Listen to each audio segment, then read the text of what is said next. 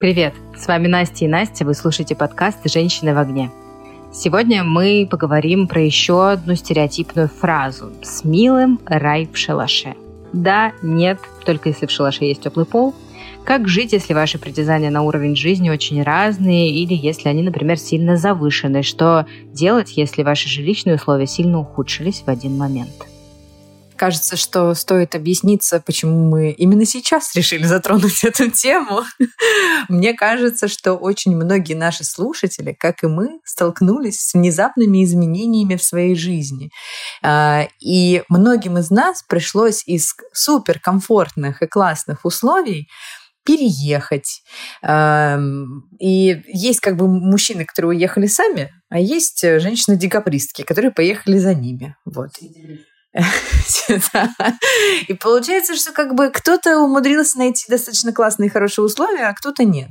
Поэтому мне очень захотелось с тобой обсудить эту тему. Да, тема хорошая. Не могу сказать, что я прям как-то яростно с ней столкнулась, но тем не менее опосредованно в этом году я несколько раз свои жилищные условия меняла. При этом у меня есть дом, моя собственная квартира, за которую я плачу ипотеку, блин.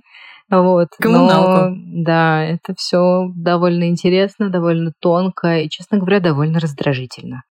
Это, это, кстати, правда, что, в принципе, большие изменения в твоей жизни, все идет не так, как шло раньше, ко всему заново нужно привыкать, а еще и твое гнездышко, которое, ну, по крайней мере, мы с тобой с таким трудом каждая у себя дома обустраивала, э, создавала тот самый уют, и вот это все, и как бы тебе раз, и просто отобрали это в один момент, и тебе сказали, ну вот теперь начинай все заново. Вот, бери и в другом месте делай уют.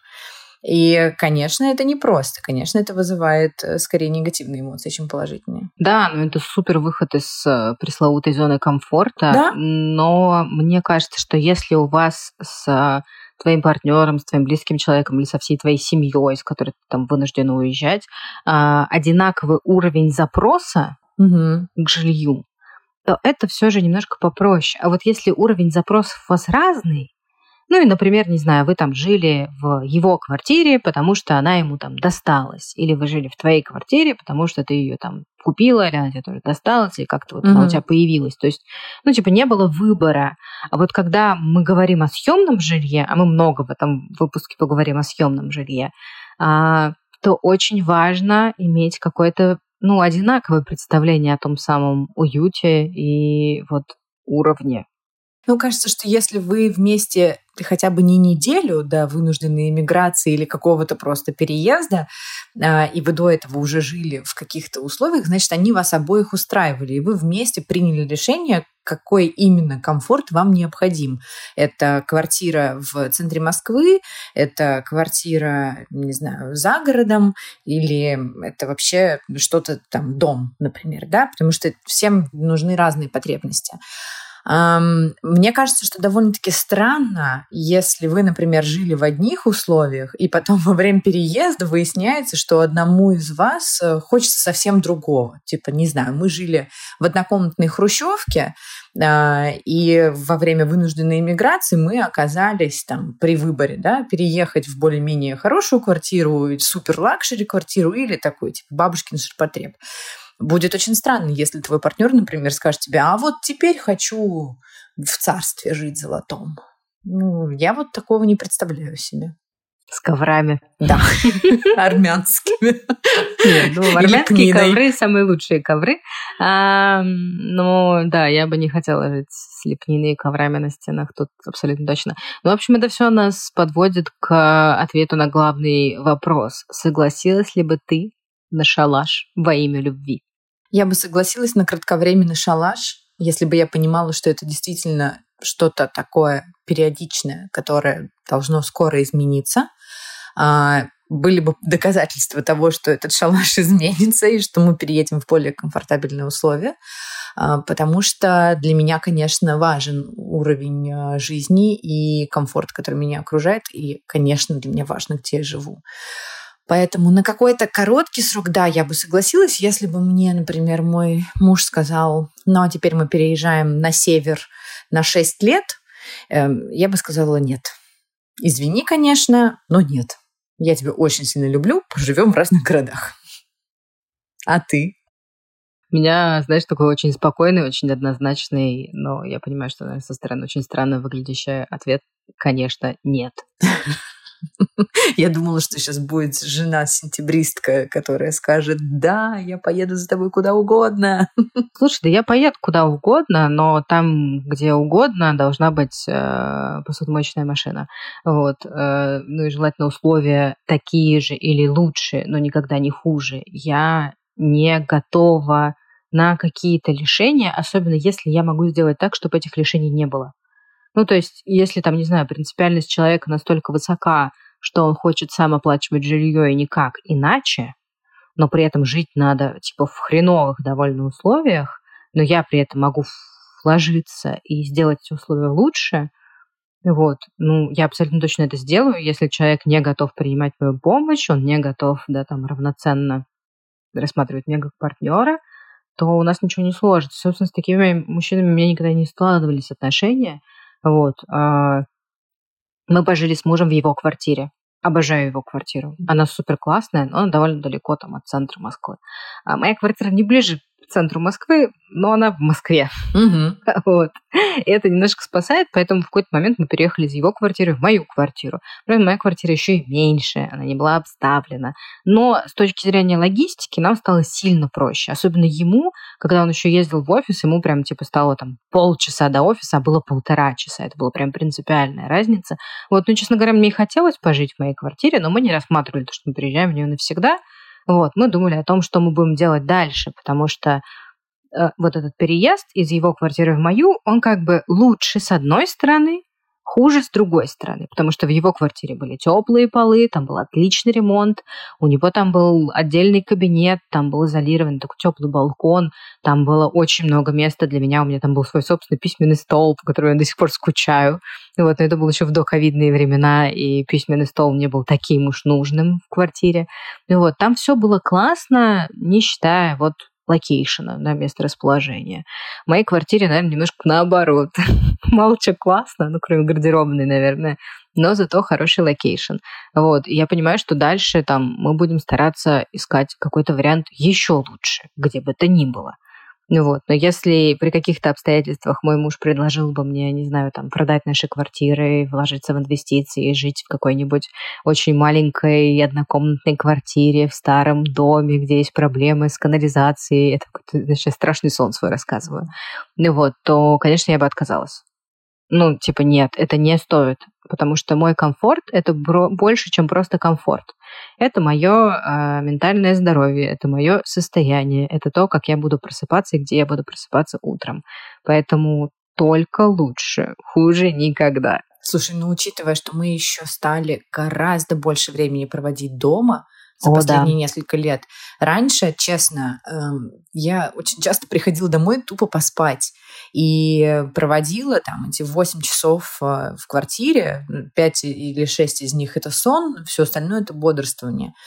А, и казалось, что не так, в принципе, важно, где ты, потому что прийти переночевать можно куда угодно, просто упасть там и спать в этой кровати, да, ну, типа уровень общаги условный. А, пандемия все поменяла, и ты просто 24 на 7 сидишь в своей квартире, ну, по крайней мере, я за себя говорю, офисный работник, э, безвылазно. Я здесь сплю, я здесь работаю, я здесь живу, я здесь встречаю друзей, у меня все происходит в квартире. И, конечно, важно, в каких условиях я нахожусь. Поэтому я разделяю с тобой вот, вот, вот этот подход, что только лучше, переезжать только в более хорошие какие-то комфортные условия. Но я понимаю, что этот год тоже очень много чего изменил. И как ты уже сказала, что у нас были разные периоды и разное жилье за этот год. И когда мы очень-очень срочно уехали в марте месяце в Армению с мужем, потому что так нам надо было. Нам так было спокойнее, нам стало легче, мы выдохнули, вообще привели голову в порядок, осознали, что происходит, и с трезвой головой вернулись назад в Москву с четким планом, что мы будем делать дальше. Но когда мы туда приехали, грубо говоря, это было похоже на бегство, потому что мы просто за несколько часов собрали чемодан, за очень дорого купили билеты, и прилетели в Армению. А, благо у нас там живут наши очень близкие друзья, которые смогли нас приютить на пару дней у себя, потому что гостиницы уже стоили космос денег, курс был просто отвратительный, и ну, нужно было время, чтобы найти какое-то жилье. Ну и стоит сказать, что мы не одни были такие, которые приехали в Армению. У нас было всех очень много. А, спрос значительно превышал предложение, и поэтому приходилось рассматривать очень разные варианты. А, и я помню, ну, мы нашли такой прям вариант. Я вот сейчас попытаюсь его описать и передать свои эмоции. Представьте, большой-большой армянский дом, а, примерно четырехэтажный, вот частный. И там а, человек, с одной стороны, сделал супермаркет, а с другой стороны, собственно, его дом. То есть он там живет со своей семьей. И рядом с этим домом а, частная территория, на которой он построил, ну, так, такую постройку, похожую на барак, то есть двухэтажный. И селил там студентов. Вот, пакистанцев, русских и, в общем, украинцев. Ну, в общем, студенты там жили. И мы туда приехали посмотреть, как бы. Это был один из самых там доступных вариантов на тот момент. Я, конечно, заходила с очень большими круглыми глазами. Мы еще попали на период уборки в этой, я даже не могу это назвать квартирой, это было комнатой. То есть ты открываешь двери, ты оказываешься сразу в спальне, э, это две кровати, которые стоят по разным сторонам стен. Э, висит лампочка Ильича, какая-то сломанная вообще кровать стоит, маленькая-маленькая кухня, ну, примерно размером метр на полтора, и маленький туалет, в котором ужасно воняет сигаретами. В общем, я там провела секунд 40, вышла, и муж мой с такими же глазами сказал, что здесь мы жить не будем. И чтобы вы понимали, это стоило 350 долларов в месяц. Ну, это просто какие-то неадекватные цены были. И мы вышли, и я помню, что мы стояли, курили вдвоем. И у нас были такие потерянные лица, что остановился армянин, и предложил нам свою помощь. Он сказал, у вас что-то случилось? у нас, видимо, реально ну, на лице все было написано, что все очень плохо. И, в общем, в тот момент я поняла, что тут даже вопрос не о наличии там теплых полов и посудомойки, а вот такой уровень жизни, ну, извините, я вот прям уже не готова ну, надо что-то получше. Надо платить больше денег, но жить получше. В итоге мы сняли очень уютную квартирку. Звучит, конечно, так себе, но на самом деле было очень круто. Мы жили на втором этаже частного гаража. Ну, то есть это был частный дом и каменный гараж. И на втором этаже они оборудовали полноценную квартиру, которую сдавали на Airbnb. Uh, у нас из окна был вид на весь Ереван, на Арарат, и это было потрясающе. Но как бы это тоже было недешево, это стоило 700 долларов на тот момент. Но выглядело это как такой, типа, дачный участок. Ну, у нас была своя частная территория, мы могли ходить, не знаю, жарить барбекю, и, в общем, в этом был свой кайф. Но тогда я поняла, что вот это мой минимум на который я готова жить на минимальный рай просто. Да, типа без посудомойки, окей, там дайте мне стиральную машину, холодильник, плиту и нормальную кровать. Ну, типа, чтобы там не бегали клопы и тараканы. И вот здесь, да, я готова провести достаточно продолжительный период времени. Ну, это звучит неплохо. У меня тоже был опыт жизни в Армении. Я не так срочно, но тем не менее уехала туда на целый месяц вместе с мужем и с друзьями. Вот, и э, в поисках нашего собственного маленького шалаша слэш рая у нас было слишком много условий, скажем так. То есть нам всем нужно было работать из дома, нам нужно было две изолированные спальни. Мы хотели бы, конечно, было еще два санузла, но санузел был в итоге один. И я так увлеклась поисками э, квартиры со столами, что забыла проверить посудомойку. А, и еще очень важно было, э, чтобы был обязательно кондиционер. А сколько что столов вам надо было? Нам нужно было минимум три полноценных рабочих места. Вот, да. То есть нас устраивал типа кухонный стол, но кухонный стол должен был быть достаточно большим, чтобы за ним поместилось три человека, ну, как бы там на колы можно было уходить в спальню. Угу. Вот, как в переговорке. А... И обязательно кондиционер, потому что когда мы приезжали в Ереване, было там плюс 38. О. Вот, и обязательно нужно было, чтобы было прохладненько. Вот, ну и, конечно, хотелось жить поцентрее. В итоге мы сняли апартаменты это апартаменты, которые сдаются только срочно. за абсолютно бешеные бабки. Вот, на тот момент они стоили точно больше тысячи евро. А, но мы были вчетвером, поэтому там мы смогли всю эту сумму поделить. Там было очень неплохо, там была большая гостиная, очень хорошее расположение, прям там в самом центре. Мы практически не тратились на такси, мы ходили везде пешком, у нас все было рядом. Ну, там еще и такси недорогое, это на самом деле. Там недорогое такси, да, но тем не менее мы люди активные, много где бываем, вот, и ходили очень много шагов. Вот. А квартира была классная, но я бы, наверное, не смогла там прожить достаточно долго. А, она не супер уютная угу. была. Вот. Ну, то есть нам там было весело вчетвером. Вот. Ну, как приключение, когда ты поехал с друзьями где-то пожить месяцок. Вот это пробник эмиграции, я это называла. Это было прикольно, но я, конечно, с того момента очень сильно надеялась на то, что э, мне не придется больше жить в съемной квартире, потому что вообще у меня очень травматичный опыт съемного жилья, и там я всего в низких съемных квартирах жила на самом деле, но были так себе. Вот, и каждый раз, ну, они каждый раз становились лучше, вот, но жить у кого-то, я так надеялась, что мне больше не придется жить у кого-то, потому что квартира, квартира в Москве, это была большая мечта, я к ней пришла, и вот я могу жить дома. Ну вот, и, ну, спойлер, я снова в съемной квартире. как и многие мы.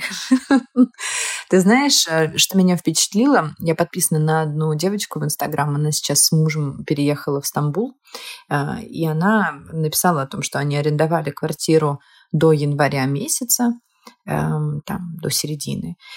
И я как бы абсолютно окей с тем, что люди наводят тот самый уют, вот которого тебе не хватило в армянской квартире, покупают какие-то аксессуары, там, может быть, полотенце, плед, еще что-то, ну, чтобы почувствовать этот дом своим, там, тапочки, не знаю. Она меня впечатлила тем, что она заменила люстру люстру, потому что ей показала реально красивую люстру повесила, но они выбрали супер красивую квартиру. Она очень большой упор делает на то, что ее окружает. Она вот из эстетов, которым супер важно, где они живут, еще более важно, чем нам с тобой. Тут речь даже не про посудомойку, а тут типа речь про э, супер крутой, самый классный район Стамбула, э, окна в пол, там, не знаю, потрясающая мебель, все супер классное, дизайнерское, стилизованное.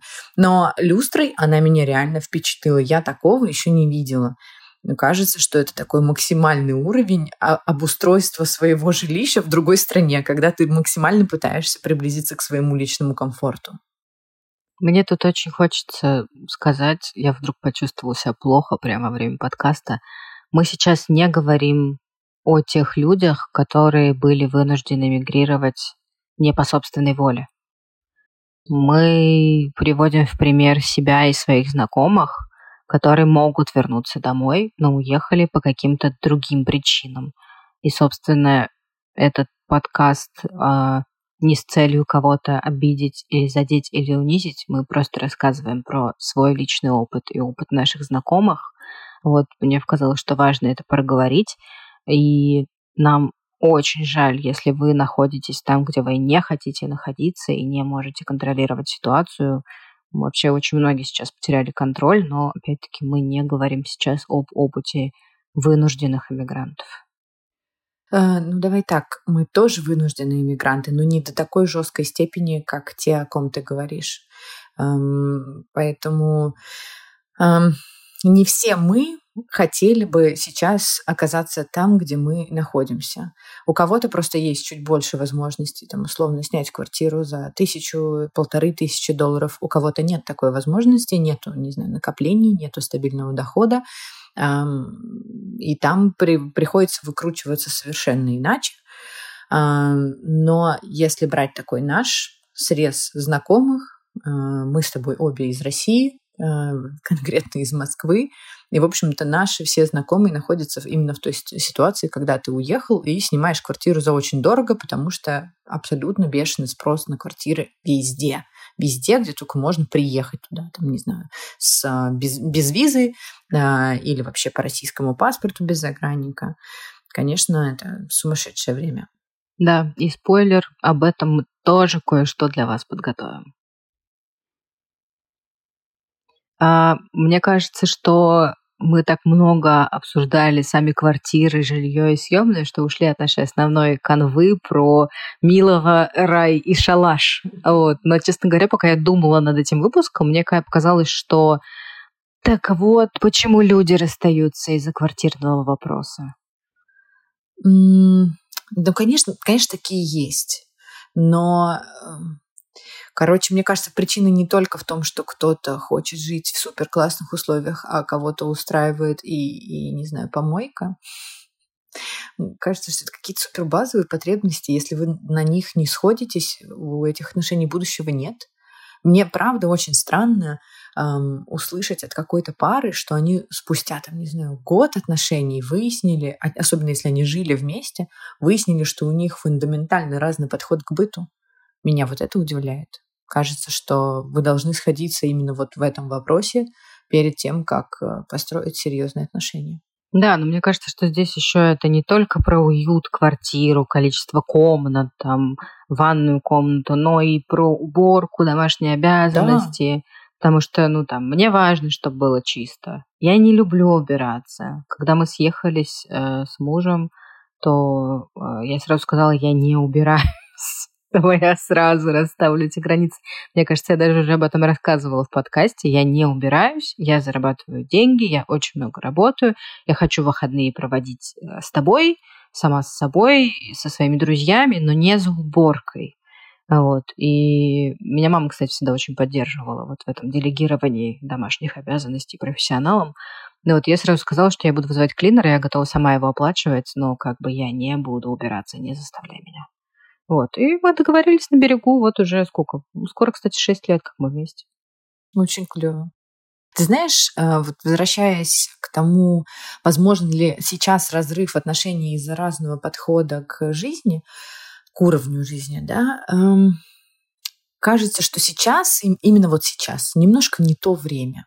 Потому что когда, например, э, мужчина вынужден уехать в другую страну, и все, что он может себе позволить с этими бешеными ценами на квартиры, это квартиры там условно без посудомойки и теплых полов, которые мы сегодня целый день да, обсуждаем, а, и женщина в этот момент ему скажет, фу, я не поеду, потому что это не то, к чему я привыкла, ну, кажется, что вопросики есть к женщине и к ее любви, отношению к этому мужчине и всему прочему. Я тебе сейчас такое расскажу. Давай. Э, мы с мужем сейчас находимся в Турции. Как и мы. Да, мы тут все вместе находимся в Турции, и здесь в какой-то веке весело. А, когда он уезжал, ну, это было, как вы все понимаете, довольно быстрое решение.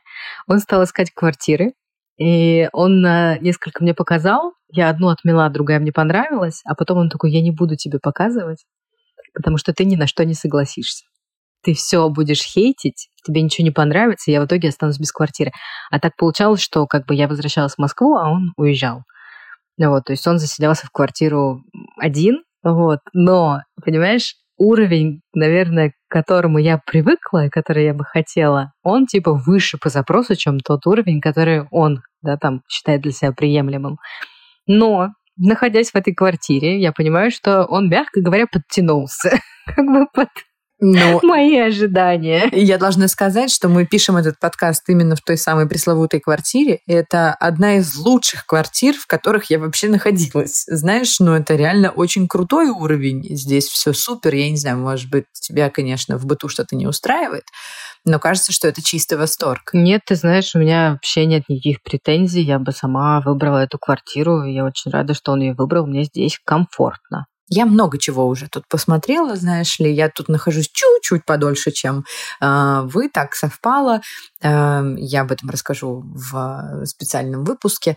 Но суть в том, что я в восхищении Сережей, что он учитывал твои интересы, учитывая, что как бы он тут э, ну, живет, а ты приехала. Гостья. Да, условно.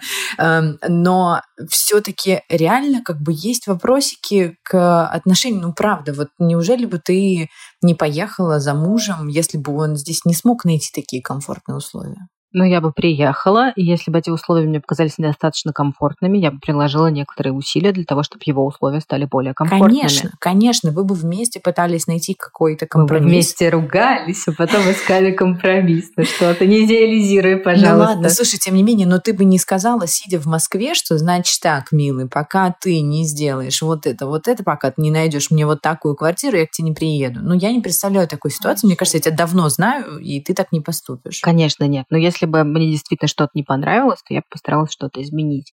Но только уже сейчас, спустя годы психотерапии, я бы постаралась именно предложить варианты, помочь решить, не знаю, вложиться э, в первую очередь своим временем на поиски новой квартиры, а, а не просто сказала фи. Вот, потому что, ну, было время, когда я просто сказала фи. Правда. Ну, вот. э, просто да, бы ныло. Слушай, в мирное время, конечно, да. Конечно, да. мы просто могли сказать, ну, я так жить не буду.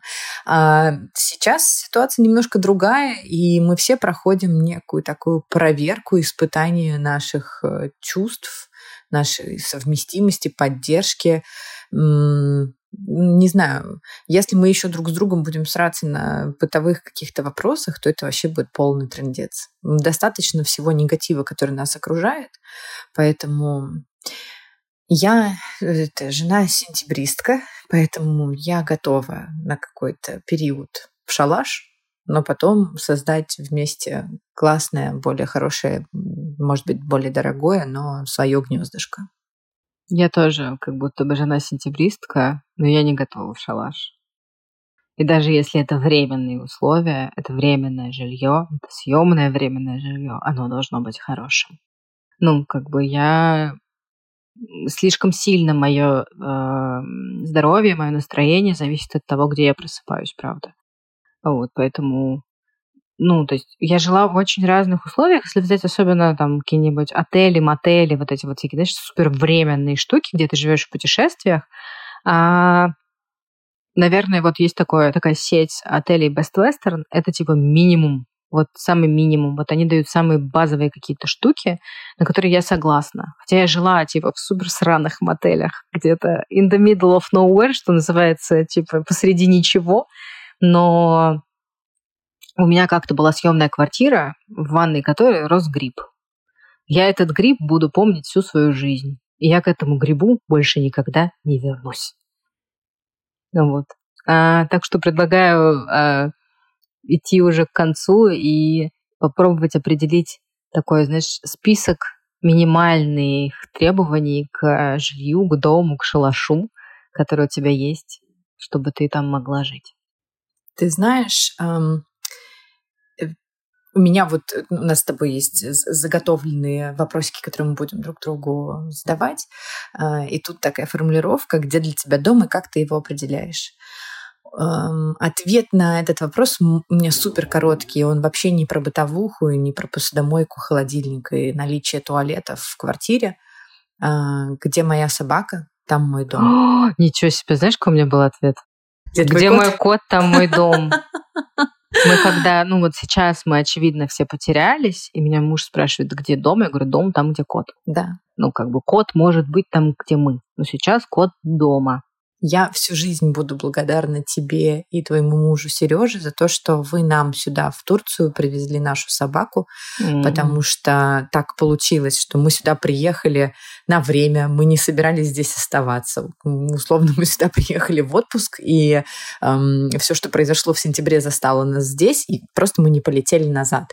Но жить здесь без собаки мы просто были не готовы, и вы реально наши спасители, которые нам привезли собаку. Это был целый план перехват, потому как э, мой муж Кирилл летал за ней в Стамбул, где пересекся с вами, куда вы летели в отпуск. В общем, это целая история.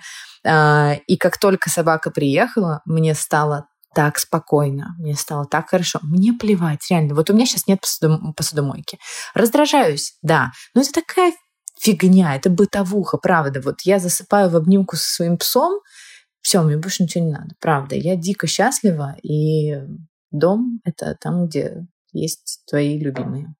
Слушай, я согласна, но с учетом того, что я все же воспринимаю это место как более временное, мой кот сейчас с моей сестрой э, в моей квартире, Вот, мы пока не знаем, как, куда и как мы будем двигаться дальше, поэтому он пока не с нами. Вот. Но он в порядке, он в безопасности, поэтому я, мне кажется, могу ответить чуть более э, черство и рационально, что э, для меня какой-то минимум в квартире, который даже является временным жильем, это относительно свежий ремонт. Минималистичный, простой, с икеевской мебелью. Абсолютно плевать. Главное, чтобы он был более-менее свежим, потому что свежий ремонт гораздо легче убирать. Чем старше квартира, чем старше ремонт, тем больше пыли, я аллергик, для меня это смертельно просто. Вот, мне нужна оборудованная кухня. Ну, то есть минимум мне нужна варочная панель, холодильник, посудомоечная машина. Ну, даже, ладно, окей, я согласна, какое-то время. Ну, не больше трех недель прожить без посудомоечной машины. Потом я начинаю выть вот, конечно, мне нужна стиральная машина. Я не говорю даже про стиралку сушка или отдельно стиральную машину и сушку, как это там есть у меня дома, но просто стиральная машина должна быть. Я не хочу никуда ходить, чтобы стирать вещи. Вот, при этом должно быть нормально оборудованное место, где эти вещи можно сушить, потому что сушить вещи меня бесит гораздо больше даже, чем мыть посуду. Вот. А, должна быть а, нормальная кровать нормальное, удобное спальное место, потому что если я выспавшаяся, я в порядке, я могу нормально работать. Моя работа занимает очень много времени в моей жизни, как вы все могли понять. Вот, ну и э, должна быть минимально оборудованная, чистая, без плесени, без какой-то фигни э, ванная комната. Даже не важно, будет это ванна, душевая, не знаю, как в азиатских квартирах э, унитаз и душ. Ну, реально пофигу. Главное, чтобы там можно было мыться каждый день, чтобы там было чисто, и можно было поддерживать эту чистоту легко. Вот. Э, и хороший интернет. Все. Везите кота, и я могу здесь жить. С вами были «Женщины в огне». Надеемся, что ваши дома уютны, приятны и в безопасности. А еще в них всегда можно послушать наши выпуски на всех платформах с подкастами, подписаться на нас в социальных сетях и написать нам приятный комментарий.